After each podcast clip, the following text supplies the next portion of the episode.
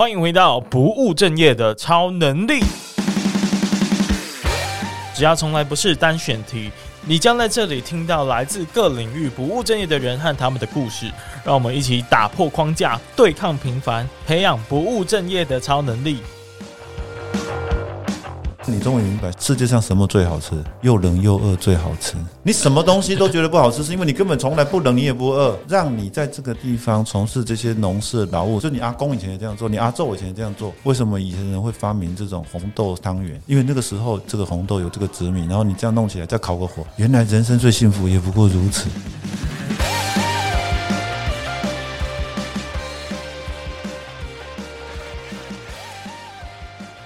Hello，大家好，大家好，欢迎回到不务正业的超能力，我是主持人威廉。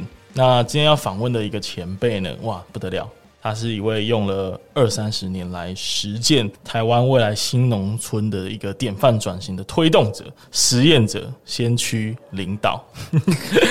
然后今天很高兴，因为今天刚好呃有读书会、有签书会在高雄举办啊，所以我们其实刚刚才分享完一些呃轻松大哥他。这本书的经验跟撰写的过程，那很高兴现在又有机会直接来到我们旁边的录音室来做进一步的分享。那我们欢迎轻松大哥，谢谢谢谢谢谢主持人还有各位听众，请轻松大哥先稍微自我介绍一下。好，我是赖轻松，那是股东俱乐部的发起人，现在也是曼岛生活公司的负责人。嗯，那在宜兰的员山乡已经耕作友善稻米。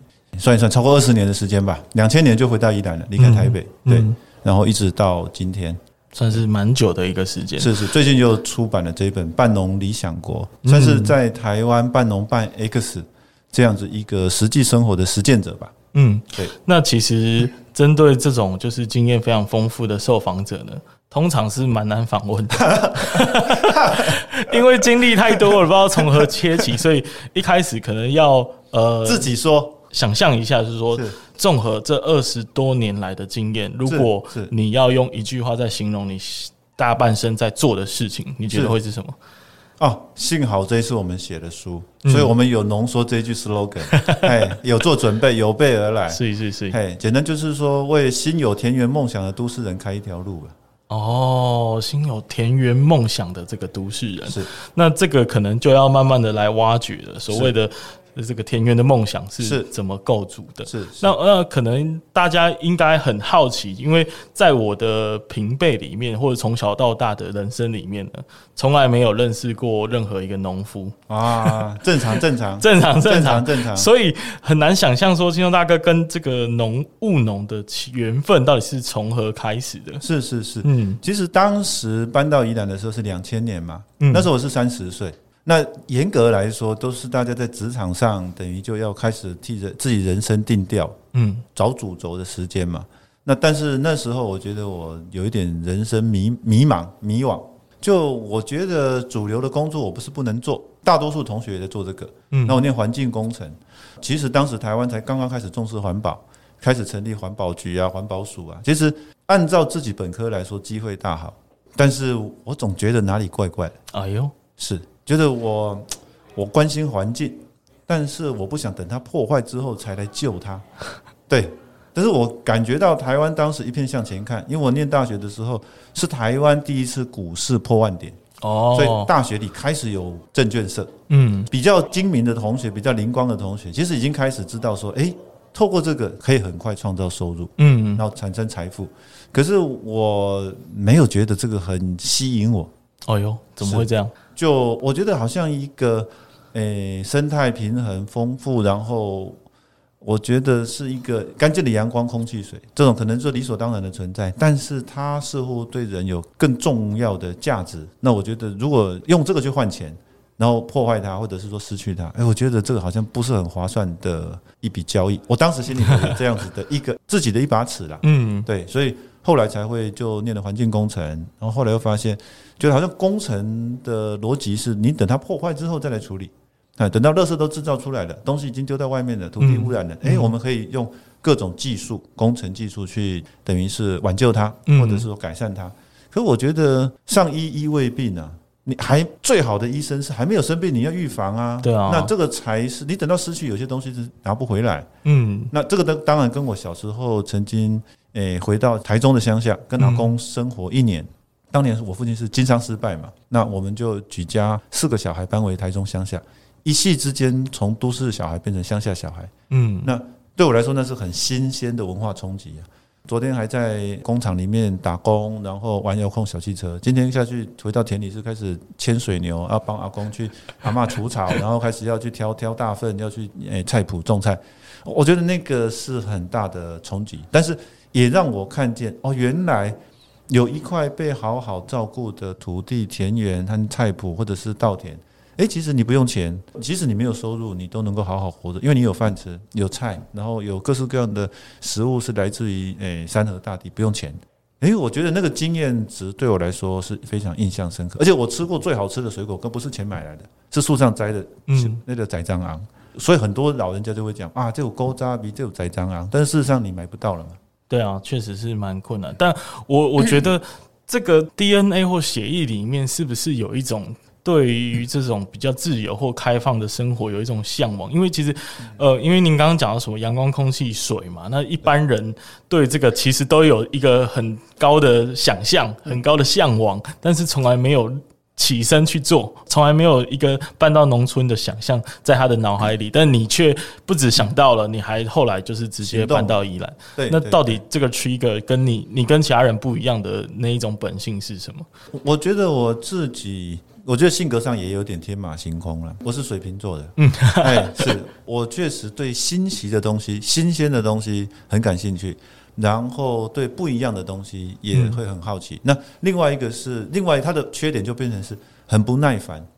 如果你要做 routine 的事情，然后要一直持续的，或者是说你我找不到这个事情到底意义在哪里，嗯嗯，我可能就有点无以为继，嗯，所以。当你告诉我说啊，你可能就只要一直关注这个股票市场，你就会赚到钱。然后你这样子就一直一直追着这个东西，然后你去就去算它的这个这个什么，它的一些一些周期啊，或者等等。那可是我感觉不到它跟我实际上的牵连跟关系啊，没有。人家这个市场我进入也没什么太大变好啊，然后缺我一个也不怎么样啊，好像感觉不到那个连结性。嗯，可是这一些自然环境的破坏已经都在眼前了嘛，我们看见了嘛。那如果我能够做一点什么，我觉得好像就有很巨大的差别。嗯，特别是当年我们回到乡村去的时候，确实是这一个诶干净的农村环境，然后你有很丰富的食物来源，还有在照顾这一些果树啦，然后这些稻田的阿公阿嬷。这些老人家，这些朴实的农民，才让我们有一口饭吃啊！嗯，诶，那我觉得，那是不是在他们已经慢慢被放弃的同时，我我能不能做一点什么？嗯，然后这个事情又是我有兴趣的。我就会很愿意去投入，产生行动。嗯，哎，我觉得可能是这一点吧。嗯，而且再加上我刚刚其实，在刚刚签书会的这个分享的过程，有一点我印象很深刻，因为您的父亲跟您一家人其实过去搬回到乡下，其实是一个找退路的过程。是的，是的。但当这样的生活形态逐渐消失之后，那之后的人如果又再发生需要找退路的时候，到底要去哪里？他没有一个退路的去向了嘛？就所以刚才我有说，我们是为有田园梦的都市人开一条路，嗯，但事实上也是为他有需要身心安顿的人留一条路，嗯，对。所以很多人现在开始有一些大家会讲园艺治疗嘛，或者是乡村的高龄照护嘛，就是当社会有需求的时候，就想起乡村。哎，来来来来，有干净的阳光、空气、水，广阔的空间，然后青天白云、蓝蓝天绿地。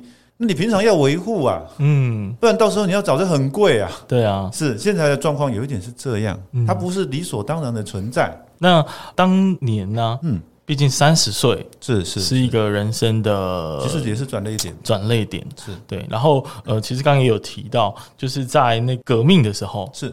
没有选择，只好自己革命出一个生活的形态。是是，是，但是大部分的人应该在这一个转泪点是会有很多的眼光，是甚至那时候青松大哥已经有小孩了，已经有家庭了。那这个负担会不会非常的沉重，以至于其实成为一个阻碍？这样，其实那个抉择，我觉得蛮蛮不容易的。那我也必须承认自己不是特别勇敢，但是我只是很真实面对内心的声音。我就喜欢，我不能假装我不喜欢啊。对。然后另外一个是我确实受不了，我不能假装我还可以忍受。嗯。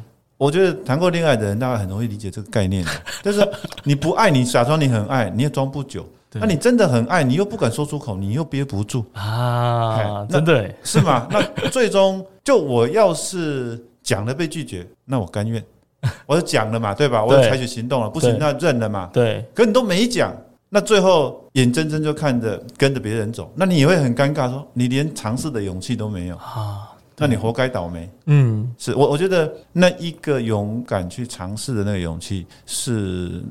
当然也经过一些心理的转折，嗯，或者是一些，但是我觉得我当时已经结婚有孩子，然后但我太太她没有反对，或者是说她甚至是说，你如果你做什么，你什么开心你就做什么吧。哇！哎，我我觉得那个事情是很大的助力，嗯，那不否则你在家里就是你还很努力赚钱，回家整天就觉得塞宾，我我觉得大部分的也很难受啦。对啊，也很难受啊。而且我我能够理解刚您刚说的，就是明明喜欢一件事情，但是却呃没办法隐藏的那一种心理状态。是，对对对。那当初到宜兰是因为娘家嘛，就是刚好我太太就是宜兰人。哦，所以他们在那里就有一块田地，嗯，然后有很多亲戚朋友，甚至当时也刚好是因为我希望带着孩子离开都市，嗯。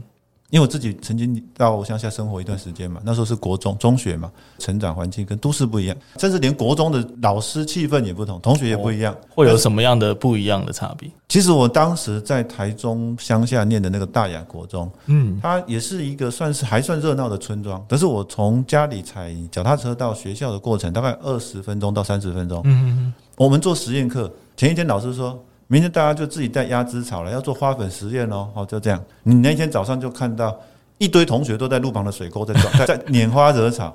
然后中午的时间，老师有时候会加班，就带着几个对生物有兴趣的同学，吃完便当就在水沟里面开始抓窝虫啊、草履虫啊、切割啦、弄东西、青蛙，我们不知道杀了多少。你就会发现，乡下有很多。当时至少当时我在那个学校遇到很多热血的老师，相对升学的压力可能没有都市那么大。嗯。所以我玩过很多东西，直到后来我又转学回都市，升学压力非常大，然后升学率当然很高了哈，都是都打出来了嘛。当年，嗯，可是我觉得哇，这种学校好可怜哦。我就有一个比较，一样在台湾，可是确实每一个学校校风不同。我觉得在乡下好开心哦，很快乐。不一定大家同学的成绩比都市好，比台北好，可是大家都觉得很有趣、很好玩，而且老师愿意另外额外花时间，因为他同学孩子的笑容对他来说应该也是很大的回馈。嗯，那我就有感觉。那如果我能够给孩子一个快乐学习跟成长的童年，会不会他也将来这些回忆是他很重要的人生养分？嗯，那我想大部分家长其实都还蛮愿意做到这件事情，就是给自己的孩子一些快乐的时光。是，但是往往会有一些声音会告诉他说：“哎，这样会不会跟其他的同学有落差？”对，你自己也是后来也有到国外去求学嘛，所以你应该也可以认同说，教育其实对孩子是蛮重要的一个环节。是是是，可是我们在都市里头，我觉得后来就会感觉到。好像我们永远不会做不好，你永远都会陷在一个竞争力的焦虑里面啊！你努力，永远有人比你更努力；你高分，永远有人比你还高分。嗯，可是很少人去比快乐。其实你很快乐，你不在乎人家比你更快乐的。嗯，因为反正高兴就好了嘛，你管那么多干嘛？人家更高兴那是人家的本事，你也不会那时候你不会在意别人啊，因为你在你自己当下嘛。可是你如果开始产生比较的时候，那就是通常就是那些焦虑。嗯，对，那。我觉得有一本书，我记得 title 好像叫做《大自然是最好的老师》。我我觉得这句话是非常真实的啦。包括数学的缘起，有些时候都是从这些大自然的环境当中，这开始有人去算了嘛。还有地球到月球的距离是多少啦？然后这个高度啊，然后三角函数都是从生活当中演化出来的嘛。那如果你真的很很懂得生活，其实那些东西对你就会有用处。嗯，可是如果根本在生活当中你你没有那些体验，到最后你学的这个东西就是考试得分的工具。然后只要你离开考试，我才会全部还给老师，因为你根本不知道生活中要拿去哪里用。对啊，是啊，都是学一些就是只是学到它的表面而已啊，因为你没有头没有尾啊。嗯啊，因为你要很快速的答题得分啊。所以现在的孩子，包括到我的孩子，你就会发现，现在孩子根本最好老师叫 YouTube 了。嗯，所有东西他都是从网络上面看来的。是的，但是我觉得我自己的孩子还不错，是因为当时我们就回到宜兰生活。那我有一个女儿，一个儿子。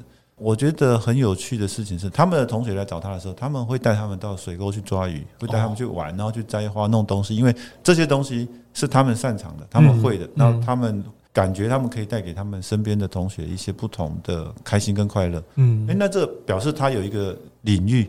然后他有一个世界是别人所不熟悉的，他这样他们有没有优势？他还是有优势的啊。嗯，了解了解。好，接下来就是进入到宜兰去正式的生活了嘛？是是，对不对？老实说，我们都市人那个拿锄头啊，然后种田的知识是完全没有啊。是，那您当初到底是怎么学习到这些技术啊？甚至要更精进到后来的一些商业的演变？其实当时我觉得。因为我小时候国中一年级住过一年的乡下嘛，嗯，我觉得那那个是一个很重要的心态的起点啊，就是说，哎，我知道农村生活其实它的优势不在物质面，但是它在心理上很丰富。另外一点就是说，那我有一些基本的诶农事经验，所以我不会害怕。有很多都市朋友，你光是叫他打赤脚下水田，他都是很困难的，超困难。是啊，他会觉得这脏死了，但我会觉得指甲洗不干净，黑黑的吓死人，这我还能吃饭吗？这个东西，它其实有一点是心理上的障碍。嗯嗯，就他觉得黑，这个就是脏，只是没有想到我们所有食物都是这么脏的泥巴变的，不是吗？对啊，是啊，出淤泥而不染啊！你那土不够肥不够黑，它还长不出好吃的东西。那但是就是心理上的障碍跟文化上的落差嘛。嗯，那我觉得这一点对我来说是容易。那另外一个就是说，到了田地里面之后，其实他的学习只有一个过程了，就尝试错误了。嗯，反正你就开始做。做了之后不对，你就会发现很吃力，然后隔壁人就会告诉你，一开始可能是笑你，然后但是你总是有地方可以问，对，然后现在后来也有一些是机械化已经可以操作，你可以购买这个服务。那你要是真的不行，那你不想去买花钱买机器去投资这个成本，你可以花钱请业者帮你代劳这个事情。这些都是在进入农村实际工作跟生活之后发现。反正人家怎么做，你就跟着他做。嗯，嘿，那人家比较聪明，人家比较擅长，他做得快，那你不会，你多花一些时间，终究你也是会。嗯，嘿，我觉得后来当然我们年纪当时也比较轻嘛，在乡下三十岁是很年轻的农夫。那有网络时代已经开始，我们可以从网络上找到很多资源。那包括我自己以前也去过日本，所以日文的一些农业的资讯比台湾也丰富。所以基本上就是想方设法用自己的方式去找到资源。我觉得这个对现在的年轻人来说也不困难了。嗯，对，我相信是最困难的，应该还是就是您刚刚讲的踏入田地会把脚弄脏这个心理障碍。是，就是说你要不要，然后你为什么要，然后人家说你你这样子很恐怖，你是你是不是哪里想错了？嗯，那时候你要对自己非常笃定。嗯，这个对自己莫名其妙乐观的自信，这个我觉得是难的。那您后来因为创办了曼岛生活有限公司，当然还有包含之前的股东俱乐部等等，应该接待了非常多来自都市的年轻人，甚至是各国的年轻人。是，那他们会不会出现刚刚我们讨论到的这个不敢下农，或者是有一些心理障碍？那你们又是怎么去帮助他度过这个过程的？其实，如果是自己来的，通常。这个困难比较少，嗯，因为他已经筛选过了嘛，嗯，他自己主动要来的，对。那不管是他学校的课程也好啦，或者是说他就是呼朋引伴啊，或者是他们做什么作业啊、学习材料，甚至参加旅行团嘛。那总而言之，他已经选了，嗯，他已经筛过筛选过一次。但有一些可能是不得不老师安排的哦，或者是说爸妈带来的，或者是就是他有一点不是主动的。哇，那你在田边，你就会看到他那个表情哦，就会很有趣。嗯，哎，或者是说他在做事的时候，你会感觉他有一点有一股气，哎，就是啊，弯腰很累，太阳很大，蚊子很多，然后下雨不舒服，雨衣里面黏黏的，他的所有的焦点都在那些不不不舒服上面。嗯嗯，但是因为我小时候住在乡下嘛，这些经历就是我也经历过嘛。一开始我也不是自愿搬去乡下的。嗯。可是我知道那个转泪点跟反差如何创造，所以如果是宜兰常常下雨，如果冬天的时候你来，不要不就是天气有点冷，要不就是有点绵绵细雨，你穿的雨衣又里头湿外面也湿，你弄个泥巴又满手满身，然后湿湿冷冷，其实超级不舒服的。嗯。可是你得让他的身体进到一个强度之后，他不得不他也做了，然后他也精疲力尽了，然后哪一块肌肉又已经过度使用，然后已经他已经就是整个东西塞平了。那那那，然后那这样没办法了，然后坐到这边。好，那最起码我会先带他到我们旁边的涌泉水沟去把手脚洗干净。嗯，那时候他会有一个第一个惊奇，因为他没有想过外面水沟流的水那么清澈、那么干净，而且是温的。嗯，因为在宜兰，很多涌泉水都是从地底下刚刚上来。如果气温大概低于可能十十五度、十二度，其实它的水就感觉是温热的了。哦，是因为它的地下水出来大概在十八度左右。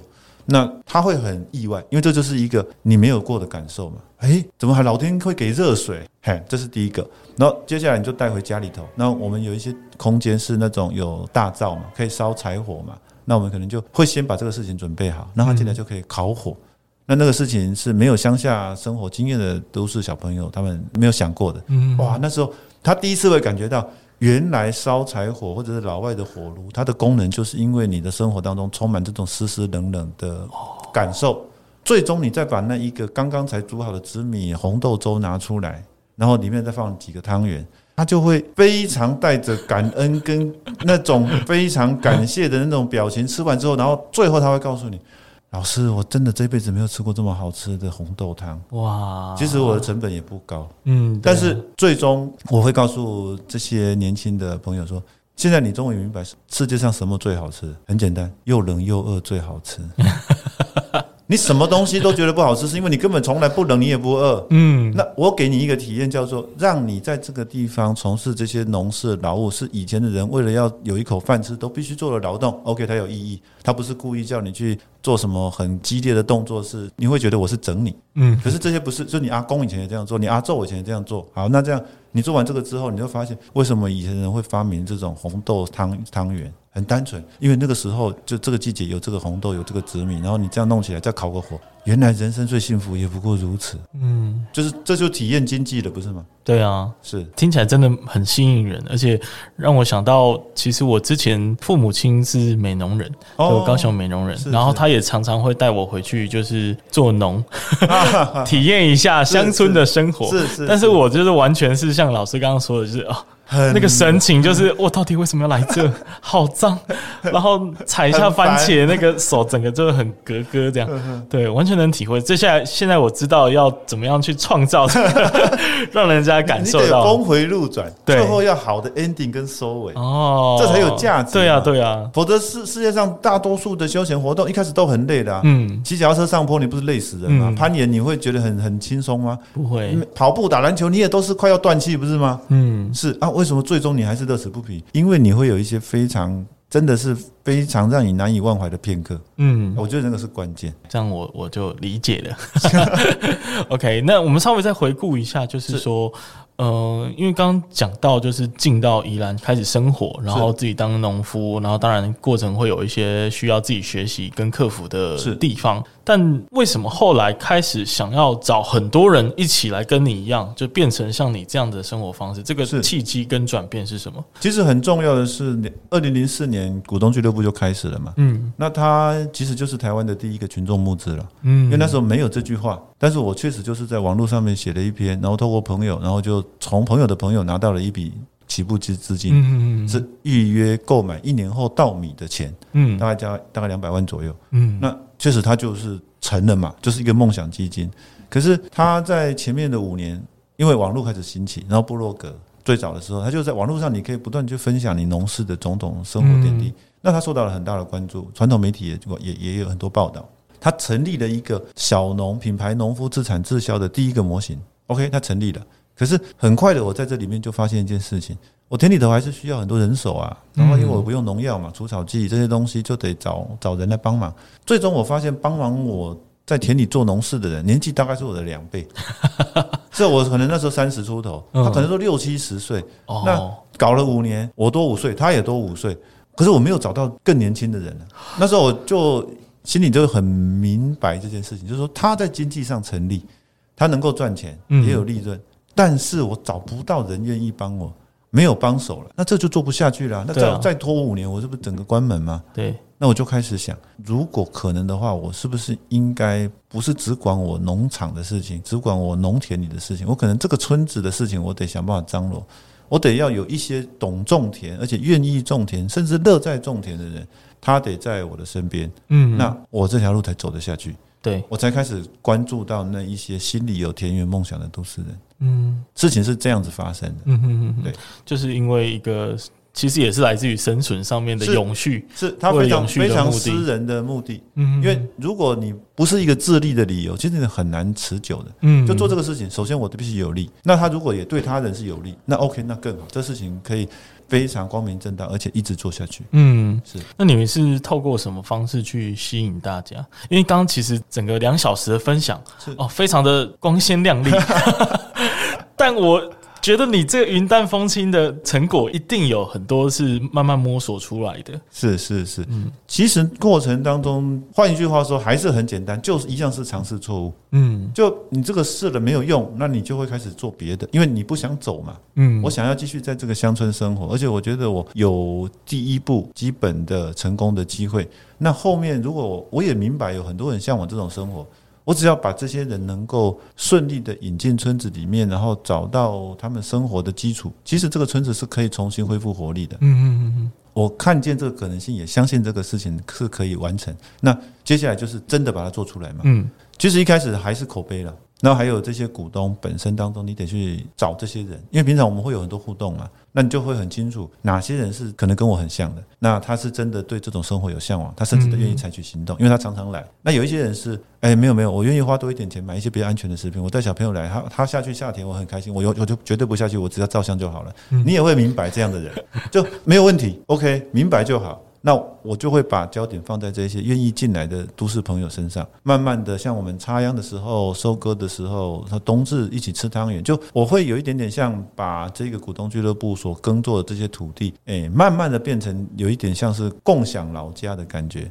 就你你如果是都市出生长大的小孩，你阿公阿妈也是在城里做生意，那你其实是没有什么乡下这么整咖，没有这种事情的了，因为你就没有这个脉络嘛。但是我知道很多哎朋友。在上学的时候，其实是羡慕有老家可以回去的人，因为他可以体验两种生活，他会知道阿公阿嬷怎么养猪。然后他会吃到很新鲜的水果，然后他还可以去溪里玩水、抓鱼，可以放风筝，可以。其实对小孩子来说，这永远都是最吸引人的把戏。对，而且又不用花钱，还搞不好还能赚钱。可是没有这种脉络的人，他怎么办呢？嗯，他是不是就没有这种机会？那后来有钱的一点的人，就上诶夏令营，出国去参加游学，然后去哪里？有些人去剪羊毛是？可是那终究不是你可以一直回去的地方嘛？对啊，它就是一个消费嘛。那个地方对你来说也没有进一步的意义嘛？你就是我去看过，我拍过照片。就这样，那可是你乡下有一个地方是你可以一直回去，那不一样啊，那就是一条退路或者是一条出路啊。嗯。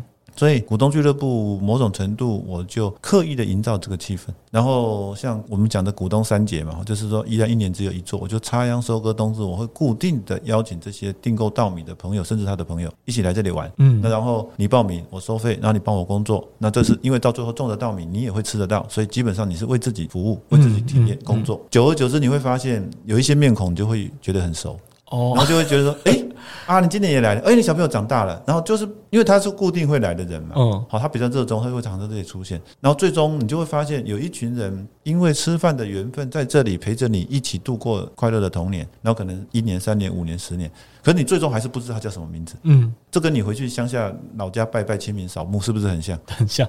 哎呀，这哦，莫米达，你知道他是谁的小孩，然后你知道他比你大比你小，他的辈分，但是你永远不知道他叫什么名字。对啊，是。可是那个地方，那个就是一个老家嘛，就你会觉得哦，那里是我可以回去的地方，嗯，然后回去就会有一些熟人，好，那我回去就会，是人家就会问你，啊，你假爸喂，啊，最近要你要住几天？嗯，那其实当时股东俱乐部在深沟经营这个村子，我某种程度有一点刻意的营造。这样子的气氛，因为我希望有更多人加入这种这个行列跟这个阵容。嗯，对。那这个算是生活结合工作的形态，其实到现在也已经越来越成熟了。究竟这个半农理想国呢的这个理想的描述，究竟是怎么样成型？可不可以简单描述一下？大家会在这本书看到什么内容？其实半农理想国他讲了一件事情，因为他开宗明义就是为有田园梦想的都市人开一条路嘛。嗯。那也是留一条退路了。就如果你真的觉得现在的生活压力很大，嗯，或者是说不是你所想要的方向，那有没有可能有另外一个选择？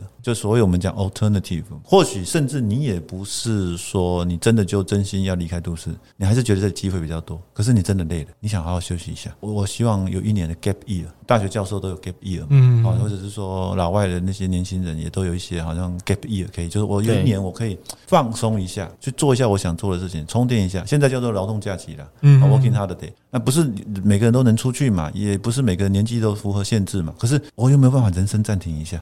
人生休耕期，我先停一下，然后我去学点新的东西，放松一下，去喜欢想要去旅游的地方旅游，甚至说只是种一块田地，体验一下土地上的春夏秋冬，我再静一下，我接下来我怎么走？那有没有这种可能性？嗯，如果不要提半农半 X 这个生活的话，我想绝大多数人都会觉得你疯了，你你起码看我这？你你有多少基金？你你有多少这个？你可以人生停停下来，嗯，人生还还能按按暂停或者是慢转。但是你真的生命需要慢啊，你怎么办？那时候你那你会不会就困在这个上里面不能出来？嗯，如果同时又有都市，又有乡村，甚至渔村或者是部落，就或者是一个老家好了。是不是你有一会有一个可能说，我现在就想慢下来，然后找一个地方有人陪，也能做一些事情，然后我还有一点基本收入，然后我好好想一想，我接下来怎么办？嗯，那这样子的话，其实这个半农理想国，它某种程度是一条路，然后有一群人在这里已经过这个生活，你在这边只不过是加入这里，然后你照顾一块田地，每个月可能有一一点这样子的收入，或许不多，但是一个月可能诶几千块或者是万万把块，那你就能够把这些米卖给你的亲戚朋友，嗯，然后你就可以去做一些。你想做的事情，接一些案子，写写程式，或者是你想要喜欢设计、喜欢摄影、喜欢写作，或者等等，那时候你就有机会选择你喜欢的工作。嗯，因为在都市里头，我想最后有一个困境是，你总是让工作选你，那你没有竞争力，你就觉得你死定了。嗯，因为人家都要新的技能，你永远追不上，永远的好像觉得赶不及，所以你到最后就会变成是喜欢也接，不喜欢也接，有热情也做，没热情也做。总而言之，我先要先要接这个工作，缴下一笔定。那账单，请问这个工作品质会好吗？嗯，我觉得用卡塔乌形容也知道这不会太好了。对啊，而且生活品质也不是不是很好。你你就两边双输，你就是应付嘛，嗯，也没办法嘛，因为水很深，你够不到地嘛。可是如果你今天有一个基本收入叫做一万五千块，然后房租可能就只有一半，那然后你在这个地方又有亲戚朋友，然后或者说身边的这些伙伴，你就这边打个工，那边打个工，你可以决定你要不要接这个 case，你就换你开始挑公司挑 case，你有没有机会做出更好的品质跟口碑，然后帮你赢得下一个工作。照逻辑来说，这是有，嗯，因为你可以挑你有热情的做，而不一定要什么都做，嗯，这个你如果在农村，然后过这种半农半 X 的生活，你愿意照顾一块田地，这块田地就会成为支持你继续往前进跟提升的一个基础跟踏脚石，嗯，而我觉得半农半 X 或者是半农理想国，某种程度是让原先困在都市这一个生存困境当中的朋友，找到另外一个生活的可能性，然后去调配，让你可以重新找回自己对生活甚至人生。的梦想的热情，那接下来你要是不是要回都市或者住在乡下？其实未必的，甚至出国没关系。但是你找到一个方法或者方程式是，哎，在这里有一个自由喘息的片刻，我可以好好好好想一想，再充电，然后让自己有力气跟勇气继续往前走。嗯。那我觉得这个就是所谓接地气吧。我觉得算是为这种困在生活、困在他的都市里面的一群人找到更容易实践的一个解决方法。是是是。好，那我们这一集大概会先聊到这里。OK。然后呃，大家一定很好奇，所谓的半农理想国实际上到底是怎么把这个国度打造起来的？那我们就下一集再来跟大家分享。好，谢谢大家，拜拜，拜拜。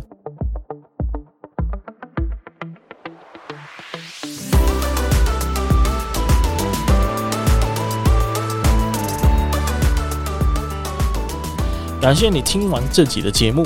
如果你听完也觉得非常有收获的话呢，拜托拜托你一定要帮我分享一个你最需要这集内容的朋友。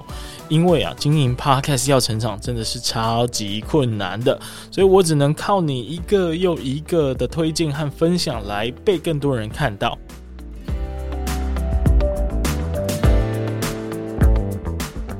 有任何的想法想要讨论的话呢，也欢迎到 Apple Podcast 评分留言，或是到 IG 去找我聊天。那不务正业的超能力，我们下次再见，拜拜。